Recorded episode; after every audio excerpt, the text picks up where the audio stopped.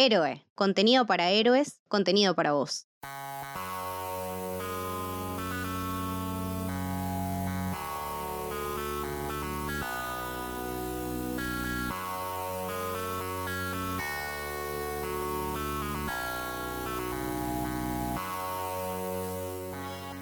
Bienvenidos y bienvenidas a Conurbano Galáctico, un viaje por los alrededores del universo de Star Wars. Mi nombre es Julián Capper y en este podcast vamos a hablar de esta franquicia desde un lugar distinto. Vamos a tentarte a conocer algo diferente y a analizar cosas que capaz a veces no se conocen ni se hablan tanto. Hoy quiero contar la historia de un personaje que solía ser poco conocido incluso dentro del nuevo universo expandido es que este personaje solo apareció en menos de 15 páginas de libros de Star Wars. Pero en ese poco tiempo relató un momento clave en la historia de un planeta muy familiar para nosotros, Tatooine. Él, después de la caída del imperio, es el autoproclamado sheriff de la ciudad Mos Pelgo. Utiliza una armadura mandaloriana muy familiar y su nombre es Cobb Vanth. Estas páginas pertenecen a la trilogía de novelas Aftermath o Consecuencias en español, escritas por Chuck Wendig. Estos libros fueron la primer columna vertebral del nuevo EU en su campaña El Camino The Force Awakens, ya que se centra en los eventos sucedidos en los meses posteriores a la batalla de Endor, los contraataques del Imperio y la formación de la Nueva República hasta desembocar en el evento final de esta guerra, la batalla de Jakku. Pero además de la historia central, la trilogía Aftermath presenta varios interludios que reflejan cómo distintos planetas reaccionaron a la caída del imperio. Entre otros, pasamos por Coruscant, Corelia, Cloud City, Naboo, Ryloth y Tatooine, donde encontramos al protagonista de este episodio. Ahora, Cobb Vanth es el primer personaje de Star Wars en saltar de los libros al live action, con su aparición en el primer episodio de la segunda temporada de The Mandalorian.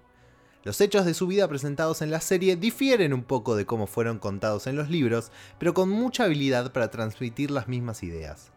Podría decirse que ambos son verdad desde cierto punto de vista. En este podcast vamos a contar cómo fue la vida de Cobb Vanth según los libros, así que ponemos las coordenadas y a Tatooine nos vamos.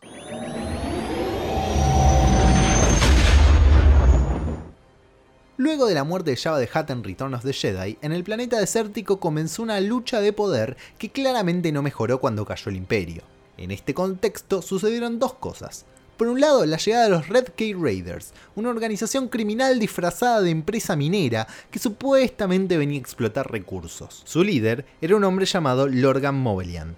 Por otro, Cobb Vanth era un ex esclavo, ahora libre, que cuando llega a la ciudad Mospelgo se autoproclama sheriff y luego decide cambiarle el nombre a Freetown. Cobb es un hombre completamente marcado por su experiencia como esclavo. Su objetivo es la libertad, en especial de Mospelgo y en lo posible de todo Tatooine pero también experiencias posteriores lo marcaron y le hicieron tener un carácter fuerte, a tomar el trabajo en sus propias manos, a negociar con quienes quieran negociar y a castigar a quienes quieran aprovecharse de los más débiles. La primera vez que lo vemos es dentro del Sandcrawler de unos Yaguas.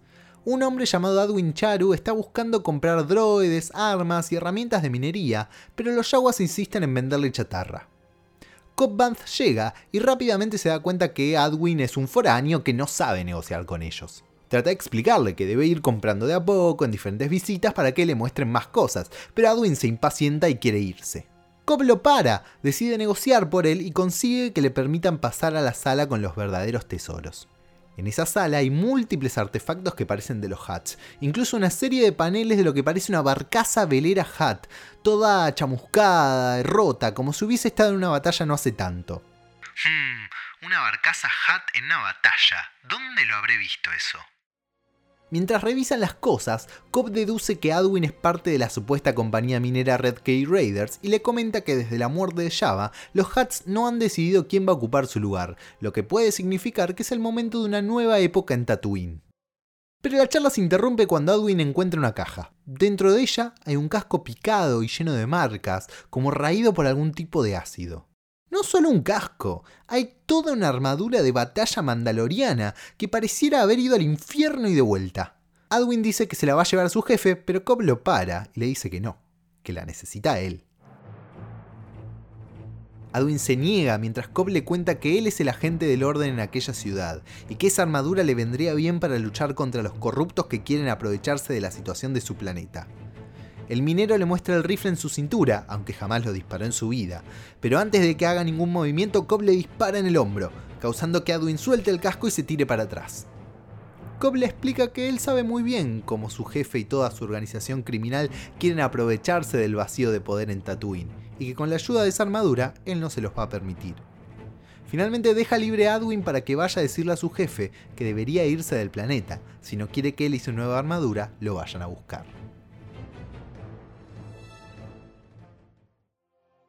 Yo no soy ningún monstruo, no soy peor que tu jefe, ese Wickway come basura, Lorgan Movelan. Sé todo sobre su fraude. Me conozco todos los fraudes. Las organizaciones criminales tienen miedo de que vuelva a la República y los aplaste con la bota y por eso están buscando nuevas formas de parecer legales. Y ahora que los HAT están luchando entre ellos por el control, están apareciendo supuestas compañías mineras por todos lados, lideradas por salvajes como tu jefe. Una nueva era de magnates mineros. No va a funcionar. Estoy acá. Yo y otros como yo. Unos meses después, Cobb en su nueva armadura ya era el alcalde de facto de Freetown. Todos en la ciudad habían decidido hacerle frente a los Red Key Raiders, luego de que intentaran meter un bebé Hat en el palacio de Freetown y lo rescataron. Cobb está viajando por el desierto junto a Isaor, una Twi'lek que lucha a su lado, cuando ven a dos matones de Red Kate atacando a un tipo que vagaba y lloraba por ahí. Rápidamente disparan sus armas asesinando a los matones y se acercan al hombre que no quiere salir de la arena. Le dicen que se levante, que no son piratas, sino la ley. El hombre resultaba ser Malakili, el domador de bestias del palacio de Java, ese que llora cuando Lucas hace caer la pesada puerta sobre el cuello del Rancor. Pero Malakili no solo vagaba y lloraba por su Rancor, sino también por su jefe, que había muerto en las manos de, según él, el mismo imbécil y sus amiguitos sádicos. Malakili y algunos más quedaron en el palacio de Java a la espera de que un nuevo Hat tomara su lugar, pero cuando esto no ocurrió y las reservas empezaron a agotarse, huyeron. Malakili fue de los últimos en abandonar el palacio. Pensó en domar al Sarlacc al que cayó Boba Fett, pero cuando llegó encontró que la lluvia de escombros de la barcaza de Java lo había herido y que los yaguas habían cortado sus tubos de respiración y saquearon sus intestinos. Encontraron armas, droides, herramientas y armaduras, además de un montón de esqueletos. Luego de eso Malakili vagó y vagó hasta que los matones primero y Cobb después lo encontraron. Cuando vio la armadura mandaloriana de Cobb le resultó extrañamente familiar. Cobb se sacó el casco y le explicó que Freetown es un lugar a donde puede ir la gente buena si está dispuesta a trabajar y a enfrentarse a las organizaciones criminales como la escoria del Organ y la Red Key. Al descubrir que era un domador de bestias, lo invitan a quedarse en Freetown para entrenar unos rontos y educar al bebé Hat. Malakili, feliz de haber encontrado un nuevo propósito, se va con ellos. Frente a él hay un hombre en armadura mandaloriana. El pecho está marcado con agujeros y cicatrices de combate. Se ve extrañamente familiar. Las entrañas de Malakili se revuelven de solo verla. Una carabina cuelga de su hombro. El hombre se quita el casco.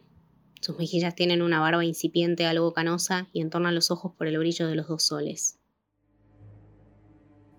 La última vez que vimos a Koba hasta ahora es esposado y tirado en la arena en el centro de Freetown. Los matones de la Red Key lo patean en la cabeza y Lorgan Morbelian, el jefe de la organización, se acerca a él. Alrededor de ellos está lleno de miembros de la organización aplaudiendo o con sus armas en el aire. En el centro, los habitantes de Freetown amontonados con armas en su cabeza, algunos ya muertos en el piso. Lorgan se burla de la armadura mandaloriana de Banth, lo golpea, lo escupe y hace que sus matones le saquen el casco. Luego le confiesa que se ha convertido en una piedra en su zapato, pero que no está impresionado de verlo. Cobb le responde que fue lo suficientemente molesto para llevarlo hasta ahí, y discuten sobre las intenciones de ambos en este lugar. Después de que el sheriff declaró sus deseos de libertad, Lorgan descubre una marca de esclavitud en el cuello de Cobb y le revela que su objetivo es esclavizar a la población de aquel pueblo, explotar los recursos de Tatooine y vender al pequeño Hat que tienen ahí. El jefe de la Red Key le dice que tener una babosa roja, en referencia al Hat, no significa que él pueda controlar Tatooine, e indica a algunos de sus matones que traigan al pequeño. Obligado, Malakili trae a Borgo, como llamaron al Hat. Lorgan le dice a Vance que eligió la colina equivocada para morir, y Vance le responde que él también. Da una pequeña señal a Malakili y el domador de bestias le susurra algo al Hat que mira para arriba, abre su boca y grita en un aullido ensordecedor. Y entonces, de afuera, un grito de guerra, y los hombres de la Red Key que vigilaban caen de las murallas por disparos de blasters. Los hombres corren a ver qué sucede, pero antes de llegar a las puertas de la ciudad, estas se abren de par en par, y un enorme banta, montado por un enorme morador de las arenas, entra. Empieza a atacar a los criminales, pero sin herir ni de casualidad a los habitantes del pueblo. Detrás de él, otros moradores refuerzan el ataque. Lorgan se da cuenta que esto fue una emboscada planeada, corre a buscar a Cobb y lo encuentra parado con las esposas tiradas detrás suyo. Lorgan intenta sacar su blaster, pero no es tan rápido como Cobb, que lo golpea tirándolo al piso y aplastando su mano con su bota. Cobb le cuenta que fueron negociando con los moradores que consideran este pueblo un lugar sagrado y tampoco le gustan los esclavos. Primero intercambiaron agua por paz y luego una perla del estómago de un dragón Krait que consiguió Malakili por protección. Aunque cree que le desagradan tanto los criminales como ellos que los hubieran ayudado de cualquier forma.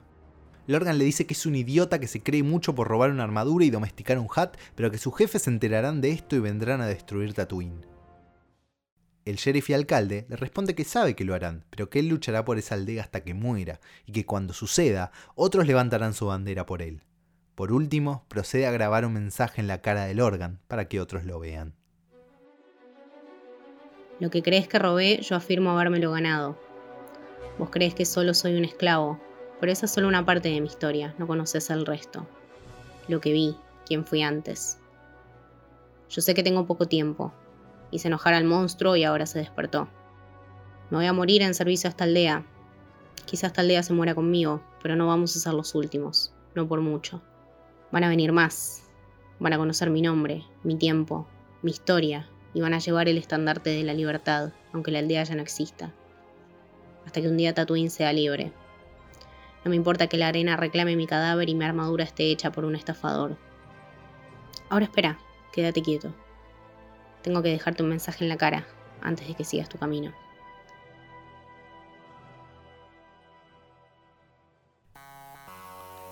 Hasta acá un nuevo episodio de este podcast. Recuerden que pueden seguir a Héroe en arroba soshéroe, tanto en Instagram como en Twitter, y a mí en arroba juliancaper en Twitter o arroba juliancaper-bajo en Instagram. Mándenos si tienen preguntas o quieren alguna recomendación sobre el universo Star Wars.